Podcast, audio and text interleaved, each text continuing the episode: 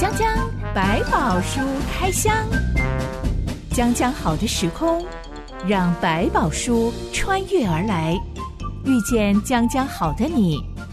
欢迎收听江江百宝书开箱。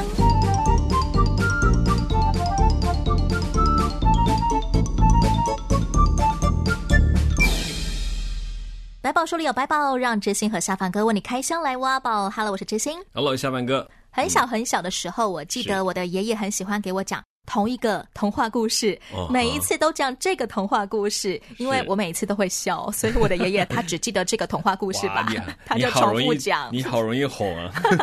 我也记得那个时候，我常常都躺在床上，然后爷爷就会呃比手画脚的啊，在跟我讲这个童话故事。其实故事内容很简单，就是有一只小熊，嗯，他采了三颗苹果要带回家，路上他又遇到红萝卜田，他又采了四根红萝卜要回家，这个时候才发现。哎，只要拿了红萝卜就拿不了苹果，嗯、拿了苹果就拿不了红萝卜。这种时候，我的爷爷就会表演各式各样 拿苹果跟红萝卜的办法，所以我就会一直笑。例如用嘴巴咬啊，用腋窝夹呀，嗯、啊，怎么样奇形怪状的姿势要抱住七颗蔬果啊？嗯、但总之最后就是怎么样都无法全拿，所以他永远都回不了家。嗯、那只小熊的故事的结尾。永远都在路上，一直在困扰，到底要怎么才可以到回家？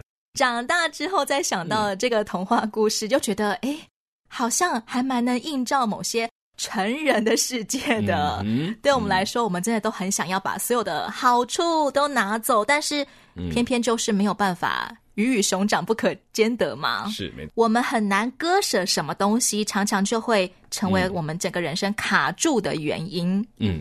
下凡哥，你有没有遇过有些人，他们真的是因为无法割舍某些东西，最后整个人好像一直在原地打转呢、啊？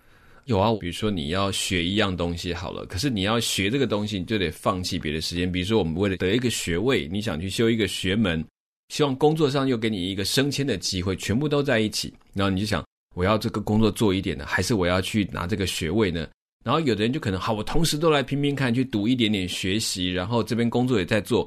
可是后来发现，一边做吧，两边都做不好，两边都在一个上不上下不下的状态。因为你工作不能全心投入，我功课很重，我读不完。可是功课要想读得好呢，工作又很重，又让你的好像哎呀有过就好啦，随便读一读就过去。你就发现你就卡在这个里面，要不就是卖你的肝了，真是烧掉了整个肝也不一定拿得到全部。所以有时候他必须取舍，你的时间就二十四小时，你必须考量。你放在什么里面优先？所以其实这是一个认清自己有限，并且承认自己有限的一个很重要的关键。我认清楚了，我就能够在某一件事情上，在这个当下，我其实唯一能够把握的是什么？这时候才是最好的办法，才能够做到一定的成就。还有很多人会在谈恋爱的事情上面，嗯、其实明明这段关系已经食之无味了，但他们又觉得弃之可惜，所以就是哇，就是怎么样，就是割舍不下。最后两个人都一起卡住，不上也不下的，嗯、人生好像都没有办法往前进。对，你说要他再往前走一步，就啊，真的吗？两个人在一起好像也不行，又不想结婚，又不想分手，是不想要相处，也不想要分开。感情来讲，到一个程度就磨到一种没有感情了，不去做一些努力是不可能改变那个现况的。你可以让更好，你也可以说好，那我们谈清楚是不是继续走下去。就很多东西不可能同时握在你的手上。那其实这就是我们要去思考，你到底这个时候真正能够掌握在手中的有哪一些？我昨天还刚好看到一个社会新闻，嗯、有一个女大神长得非常清秀，她就是一个。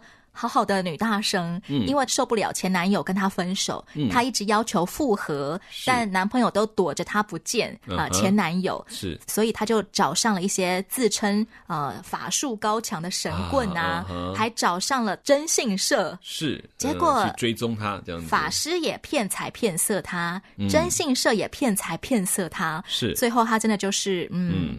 嗯痛苦绝望而死，人财两失，哇，真的好可怜，真的是。那连我看到那个，就是有人采访那个承办的警察，连警察都红了眼眶。他说：“不晓得这个女孩子怎么会，嗯，一年之内就走上这样的道路了。”对，好可惜，人生卡关就是我们有些东西已经不属于你了，还会一直想去抓住的时候，那是最痛苦的时候。放手，你反而会得自由。偏偏就是那个放。好难啊！嗯嗯嗯嗯，可是回头想想，你真的抓的又能抓到什么呢？就是像刚刚这样讲，如果这个男朋友已经没有心在这里，你就算是用各种方法把他拉在身边，其实他只是一个傀儡，或者他只是一个不得不在你身边的人，他的心不在你的身上，意义就不大了。放不下，不只会使每一个人心灵很忧郁啊，很困顿啊，嗯、严重的真的会危及性命。是，嗯、今天的江江白宝书开箱，让我们来开箱一个拖拖拉拉，最后差点性命不保的故事啊。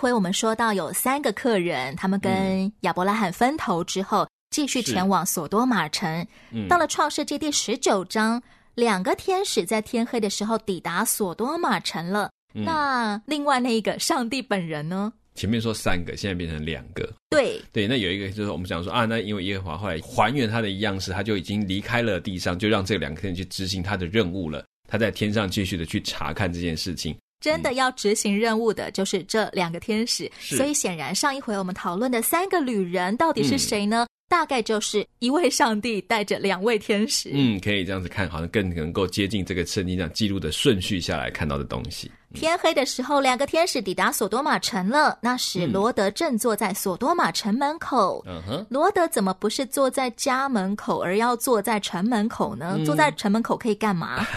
在这样的一个城里面的城邦的国家里面的城邦的门口这边，除了有一些说守卫的人以外，会有一些在城中里面可能被人敬重的长老，在里面的一些领袖，他们会聚在城门口，那在这里面能够处理一些在这个城里面发生的一些纠纷呐、做一些定断的事情、立契约等等，请他们这些公证人作证。我们现在说那些管很多的人都会开玩笑说，你住海边哦。对对。其实罗德坐在城门口这种显眼的地方，真的就是因为他管很多，他必须要管很多人事物。没有，他就是有那种有点像我们讲的里长伯那种概念，这种以前的那种里长伯，就是在那急公好义，在那边好像做大家的帮助者，然后也被大家所信任的一个小领袖。罗德是索多玛城公认的有名分的那种公道伯吗？里长伯吗？还是他只是古道热肠，所以他自己跑去坐在城门口？这里没有特别的明显的说明他到底是怎么样形成，但至少我觉得他自己个人是一个也算是急公尽力，就是说愿意帮助人的人，这个好的热心人士，看得出来他对每一个进到这城里面的人来讲，他都是很热心的招待。这个坐在城门口的罗德，他跟他的大伯亚伯拉罕有一点非常相似。嗯，他一看见两位陌生人走进来了，就喊着说：“嗯、我主啊，请你们到仆人家里洗洗脚，住一夜，清早起来再走。嗯”也就是我们上一次讨论的，当时候的人，只要是一个善良的、正常的好人，看见旅行的人风尘仆仆，嗯、都会邀请他们来我家住吧，来我家，我招待你吃饭，嗯，睡觉，哦，我招待你们洗干净身体。但是这里面比较特别，是因为他们在城邦里面，这并不像在亚伯拉罕他们所住的旷野的地区，它是一个成文的规定。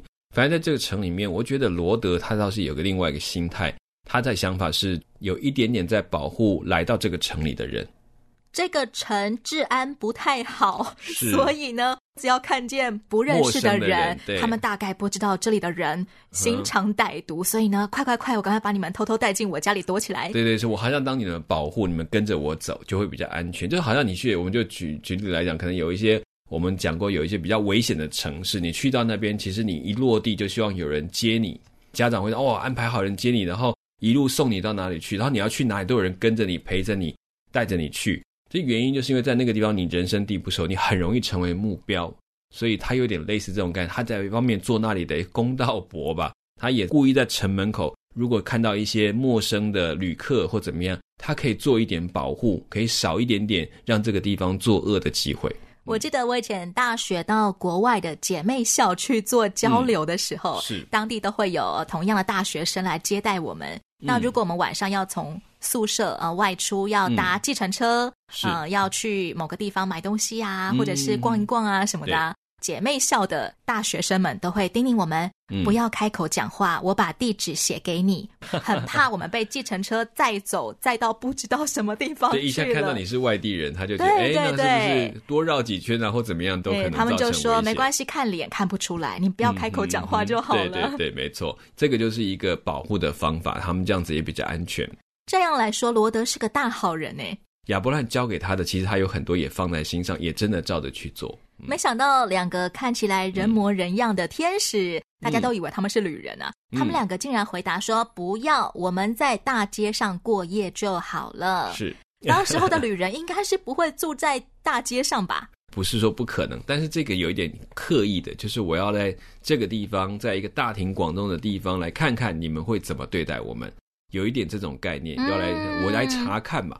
我也让你有机会来证明你们是不是跟我们所看到的一模一样，还是有人会出来说：“哎，你们怎么睡在大街上？我们来照顾你们。”毕竟这两个旅人可是上帝派出的调查员呢，嗯，他们就是要看看这座城的人会怎么对待我们这两个陌生人，是就可以试出这个城到底值不值得被保护了。没错。罗德迫切邀请他们，他们拗不过，只好真的走进罗德家了。是罗德也像他的大伯亚伯拉罕一样，为客人预备宴席。嗯、但这一会儿只有烤无效饼，没有什么烤全牛。哎、嗯，罗德应该也蛮有钱的吧？不过这里面有提到宴席。就无效饼只是他们配的主菜，然后再配一些其他的菜，应该也是一串丰盛的一顿，但大概不会是到杀一头牛犊，但是可能也会准备了不少可以配的吃的菜，这是一定有的。一直到晚餐之后，发生了一件大事，嗯，两个客人还没有躺下来睡觉之前，索多玛全城男女老少忽然都围住罗德家了，嗯、大家叫嚣着说：“把你家的客人交出来！”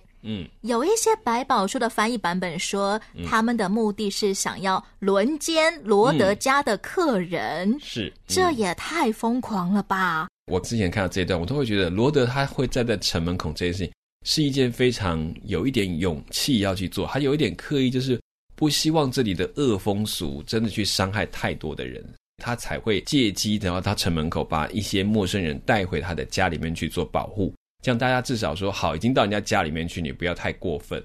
可能进来的这些女人就很容易成为他们下手的对象，当做施虐的对象。不只是要洗劫旅人而已吗？嗯、这两个天使他们的外表看起来就是一个普通的男性旅人耶。嗯嗯，嗯男女老少都会想要轮奸，不管你是什么性别的旅人。嗯，甚至可以当做是一个戏笑的活动，就是拿来欺负然后玩乐这种状态。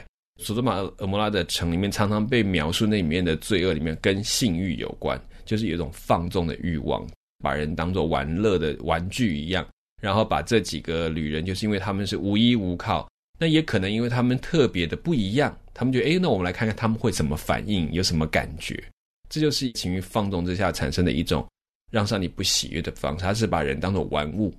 我们可以用一些电视剧里面那种非常离谱的霸凌的情节来想象一下，是，是就是凌虐某个看起来很无辜的同学，是，而且他们就因为没有势力，然后他变成说，好啊，既然是外来的人，当然是免费给我们玩乐，之后让他带他们走。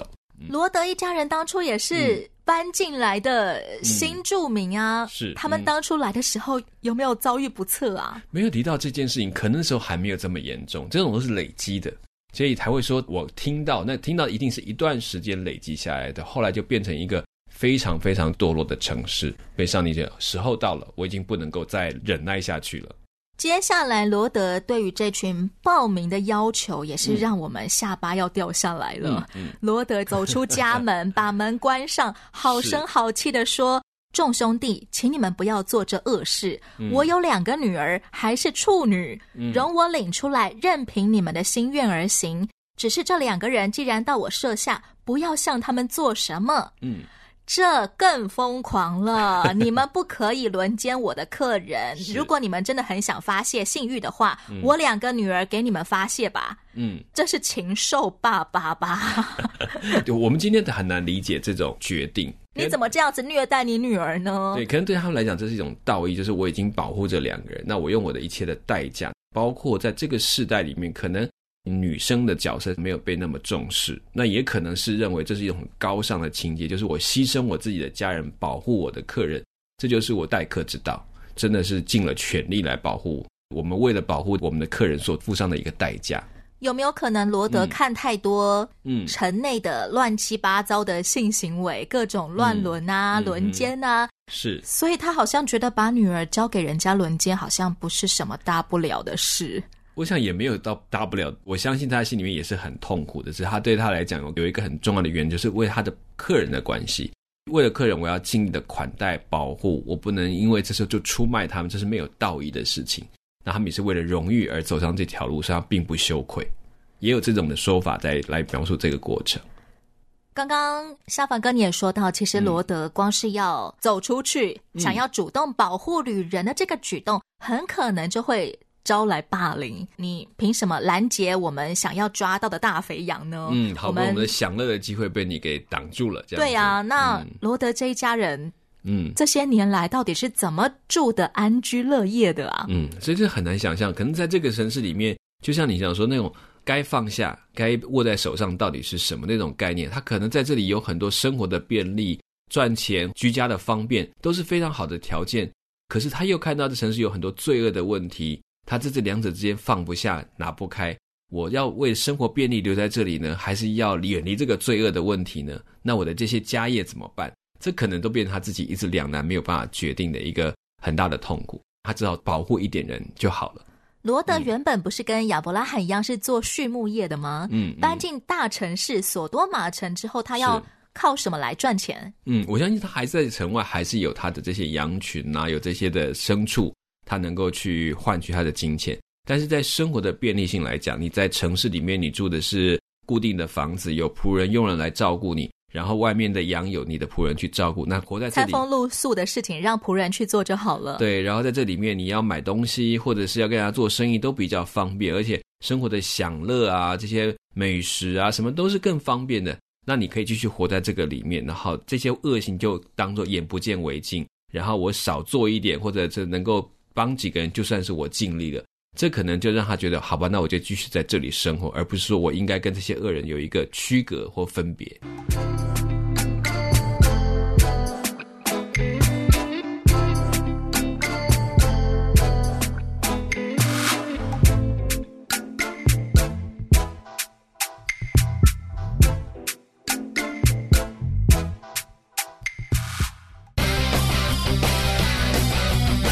扬的青春，若加上强壮的翅膀，将可助你飞得更高更远。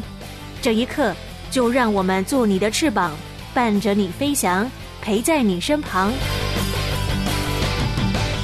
欢迎你继续收听《江江百宝书开箱》。罗德大概以为自己可以有一些公道伯的角色来镇压住暴徒，嗯，没想到暴徒立刻就一把推开罗德，说：“滚！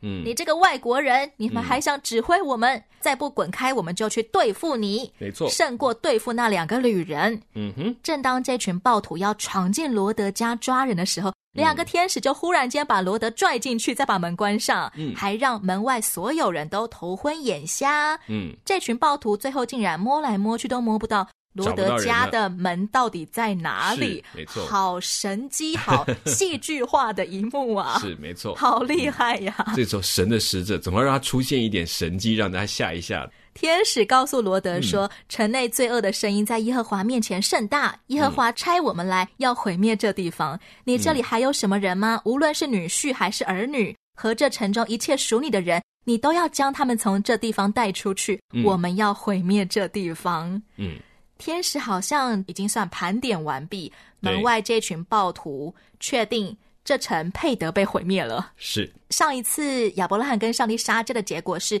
只要城里有十个艺人，上帝就不灭城嘛。嗯、是，结果是连十个都没有喽。没错。那罗德一家可以算艺人吗？勉勉强强把它算在一起。其实他是用罗德来算，因为罗德就能够得到一个保护。嗯、罗德家也才一家四口，因为罗德妻子跟两个女儿、嗯、是，真的是不到十个人。对，就是连他们后来要讲说，你们去找那个女婿也可以算在里面。女婿也还是没来，就算算进去，也不过就多两个人而已。他们觉得我们怎么？我们还没娶你的女儿，这个岳父你真的是老糊涂了，你在开玩笑吧？没错。哎、嗯，罗德最后只好回到家里，嗯、但这个时候天已经快要亮了。嗯，天使就催促罗德说：“起来，带着你的妻子和你在这里的两个女儿出去，嗯，免得你因这城里的罪恶同被剿灭。嗯，罗德这种时候，他整个人好像傻了，他竟然犹豫不决，然后嗯，不知道该怎么办呢？因为对他来讲，整个城的毁灭其实他是没有办法想象的。但又想到看着他们两个刚刚做过的事情，让外面的人都昏迷了，就迷糊了，找不到门，他还可以趁空档去找他的女婿，他又觉得这件事又很神奇，对他来讲。既这么神，可是谈到毁一个城，终究还是很不一样的状态。真的可以行吗？他也没有力气，真的要跑，很多东西他其实放不下。他有多少财产在这个地方？那我该带什么走？脑子里一团乱，所以他不知道现在我到底该做什么。我是谁？我在哪？没错，我要拿什么走？那我还我要搬什么东西呢？这个也要拿，那个也要拿。哇！你会突然发现，在那种慌乱的时刻里面，没了主意了。他就坐在那里发呆，就停在那里了。天使立刻就拽起罗德一家四口人的手，把他们拉出城，再吩咐他们赶快逃命，嗯、还说不可以回头，嗯、要一直跑到山上躲起来。嗯，是不是因为这个时候已经有天摇地动的迹象了？当然，我们有很多寓意的表达，说，因为当你一回头看到那个美丽的城、美丽的家的时候，你会慢了脚步。你就会停下来，想要回家，我再多拿一点钱，我再多拿一点证件，我再多拿一点宝贝。或者就是我，我真的要离开的吗？那当然，以跑步来讲，你要跑得快，你不可以往后看。你你往后看，你速度就会自然的减慢，因为你看不到前面，你的动作一定会放慢。跑的时候也会不安全，随时会跌倒。所以其实天使在让他们知道说，你现在这件事情只有一个决定，就是往前跑，不要再带想任何你没有拿的东西，你只要全力，而且你要跑得越远越好。对，用你最快的速度跑，对，免得被波及，这也是一个很重要的原因。罗德这个时候还向天使哀求说：“别这样，嗯，你既然大师慈爱，帮助我们，救了我们的性命，就别叫我们跑这么远，因为那座山好远啊，嗯，恐怕还没跑到，灾难就先临到我们，嗯，我们就活不了了，跑都跑死了。你看，嗯，那里有个小镇叫索尔，对，请让我们逃到那个小镇就好了。嗯，天使答应说好。”我们降灾的时候会跳过那个小镇。嗯，罗德这个人拖拖拉拉的，又讨价还价的，很不果决耶。对，所以从这里也可以看出，为什么他可以在索多玛待那么久，就是这种犹豫的状态会让他看得到、明知道这些都是不好的，可是又舍不下这里的方便，他就那么一直留下，一直到天使硬是把他拽出来，他才开始真的往前跑。罗德一直过着一种百分之百食之无味，嗯、又百分之百弃之可惜的生活。对，就是这两面，就啊，这个吃吃很有点味道，可是呢，不吃呢又觉得好像不行，所以就卡在这一半之上。连逃他都觉得，我我真的就要逃到这么远吗？我可不可以简单一点，不要那么远，我还可以保持一点距离就好了。嗯、最后，罗德一跑进索尔小城，嗯、上帝就降下了硫磺跟火，嗯、把索多玛城跟俄摩拉城。连带他们所位于的整座平原都烧毁了。嗯、是、嗯、这种现象是借由某种火山喷发吗？才会有火跟硫磺？它很像，但是不是就这样？我们没有，目前没有任何的资料。我们用这样的景象，为什么在找那个庞贝城？庞贝城就是一个被火山整个淹没的一个城，然后立刻所有的东西全部被毁灭了。对，然后就可能因为不管是火山灰或者是火焰造成的结果，或者是。在这当中，可能窒息等等都有很多原因，所以都瞬间整个城就被毁了。那同样的，有人当然看到这个状况，觉得很像上帝用火山爆发的方式把这个城给消灭了，然后甚至还有人继续在考古他们的所在在什么样，然后从城市里面发现里面所做的行为啊，那个好像就是真的符合那所谓满地都是罪恶的状态。我记得很多年以前，我有去看过庞贝古城的遗迹展，嗯、把那些已经石化的人啊、嗯、动物啊，啊展览一下。对，对，对，对，还有呃挖出来的庞贝古城的壁画。嗯嗯嗯。老实说，我真的会看那个展览，联想到索多玛跟俄摩拉城。是，是那个庞贝古城的那个壁画上面，就是有各种。群交图、嗯、春宫图，然后男男女女，然后全部混在一起的。对，该不会也是因为嗯罪恶滔天，嗯、所以庞贝城就被火山喷发，然后一天之内就没了？我这里没有答案，但是但是用这个来讲，在那个古代某一个程度，因为情欲这件事情或性这件事情对他们俩是非常神秘而且带有力量的，所以包括除了刚刚讲说他们可能拿来玩以外，他们还包括一种祭祀神明的方式。就在神明面前跟这些人性交，然后表示去把这个性的能力灌输在神明的身上，让他们可以得着力量，或者透过的取悦他的生命，这都是在那个时期里面发生的状态。性行为就会让人觉得好像我可以得到神力，嗯、我就可以变得很伟大。嗯嗯嗯。主要是在这个性的当中，因为它有生殖的概念，会带来新的生命。另外，就在这过程当中，人很容易进入恍惚，或者是一种跟自己的原来的形态、跟自己的认知是很不一样的状态。他们好像进入这种恍惚的状态，可以获得神谕，就是神的指示。但或者借由这种生殖的力量，可以帮助神明复苏过来，好像清醒过来，得到力量，让大地复苏。所以这些都是把生殖跟大地的生产都连接在一起的关系。所以它形成了，似乎这个变成又成神秘。又可以取，又有欢愉，又有一些痛苦，甚至还有一些神奇的力量，就变成在那个时代里面一种崇尚的东西。以前大学的时候，嗯、学校都会流传某一些啊、嗯呃、很有才华的学长们，嗯、因为他们本来就很有才华了，嗯、他们还会追求一种更超脱的才华，能不能够让才华更升一级？嗯、他们采取的手段就是你所说的那种，怎么样让自己的精神进入恍惚？是所以他们就会开始采取嗑药。或者是酗酒，嗯、是，嗯、甚至还有一种做法，他们会同学间会彼此交流说，啊、呃，如果你是异性恋的，嗯、现在你就要逼自己去做同性恋，然后你要做各种同性恋的疯狂的事情，嗯、来逼出自己的才华极限，对，突破你过去的框架。但这些东西其实是也同时破坏了你原来有的东西，就是这是我们很疑惑的。包括很多我们讲摇滚歌手或有一些音乐的创作者，到后来。他可能需要靠一些药物来刺激自己，或者保持那个创作的那个热力。长远来讲，都是一些消耗，甚至是一个其实走到一些偏门，并没有办法真正带来一个好的东西，是可惜的。最后，罗德的妻子因为跑在罗德后面，不晓得是不是因为听见轰隆声响，嗯、他就回头一看，竟然就地变成了一根岩柱。嗯，这个是不是也很像是那个被火山灰？砸到，瞬时覆盖起来，这样子，立刻一秒钟石化了，变成一个石头人。嗯、目前我知道有一个，好像我们的考古的遗迹有说这是罗德的妻子的岩柱，就是当然这是一个真的是结晶的盐吗？这个我到目前没有答案，但我觉得那应该是后来的穿凿附会，就是认为这个就是。那他其实他是不是？我觉得还还早得很，就是在那个区域里面看到可能一颗石柱，当成这样子来看，那当然就是一个提醒。事实上，在这个过程当中，它整个变成一个眼珠，要有很强力的高压、高热，然后在瞬间水分蒸发。是，而且中间有什么碳化，有很多复杂的化学过程，那我就没有办法明白了。但是，可是要变成真的一颗眼珠，那可是一个非常复杂的一个变化过程。所以，这瞬间如果发生，那也真是让罗德一家人吓死了。这一天内，在索多玛城里面发生了一连串的神迹啊！对，从两个天使前一天晚上进到索多玛城开始。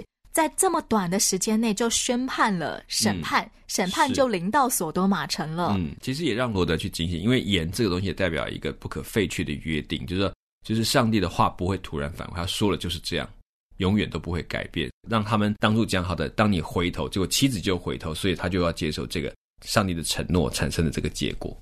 拖拖拉拉的罗德，这下子真的是赔了夫人又折兵，因为他的妻子当场就死了，是他全家的身家啊，他的房子啊、财产啊都没了，可能连带在大城市里面有一些通行证啊，嗯、现在也不管用了，对，一切都没了，但是留下了命啊，这不是很重要吗？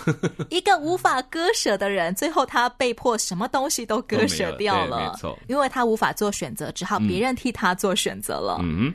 罗德在逃出升天之后，还遭遇了什么样的事情？以及亚伯拉罕一觉醒来之后，发现哇，远方那个河谷平原竟然全都是火，嗯、是他会怎么看这件事情呢？邀请你订阅追踪，江江百宝书开箱。我是追星，我是夏半哥，我们下回再见喽。可以，拜拜，拜拜。